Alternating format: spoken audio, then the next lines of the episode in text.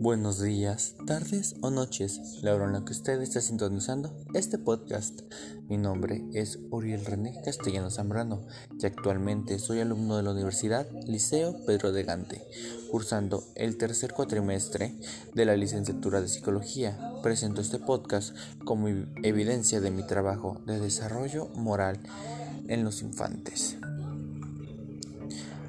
Antes que nada, me gustaría dar una clarificación de qué es la infancia y qué es el desarrollo moral. Pues verán, la infancia es definida como la tercera etapa de desarrollo del ser humano, siendo esta perteneciente a la posterioridad del neonato y el desarrollo prenatal. El desarrollo prenatal, brevemente, se puede definir como el desarrollo del feto hasta llegar a ser un neonato. El neonato es el primer mes de vida o siendo más específicos, cumpliendo el vigésimo noveno día de concluido un parto exitoso.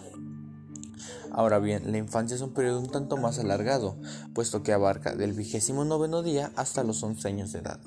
Cabe aclarar que, diversos autores ponen etapas intermedias en esto. Sin embargo, para dar una experiencia más completa, trabajaré del 29 hasta los 11 años. A su vez, que dividiré esto en tres etapas como bien hace el autor. Primera infancia, segunda infancia y tercera infancia. La primera infancia, como bien dije, del 29, que de seguro ya están cansados de escuchar ese número, hasta los 3 años. La segunda infancia, de los 3 años con un mes, o mejor dicho, un día hasta los 6 años y finalmente la tercera infancia de los 6 años con un día hasta los 11 años donde concluiría esta etapa. Ahora, ¿qué es el desarrollo moral? Pues el desarrollo moral es la adquisición y comprensión de las normas sociales, así mismo como el evitar romper estas para tener conflictos. ¿A qué me refiero con esto? Cada entidad, cada localidad, cada etnicidad cuenta con ciertas normas que las personas deben de seguir. Los niños aprenden a hacer esto de una manera continua, no nacen sabiendo las reglas evidentemente. Por ello les tienen que ser inculcadas. Durante la primera infancia, no pasa nada sino hasta alrededor del sexto mes de vida, donde el niño o el infante comienza a tener una reacción ante las órdenes de los padres, para después desarrollar, alrededor del noveno mes, actitudes como la vergüenza, la cual servirá para evitar situaciones comprometedoras a sí mismo.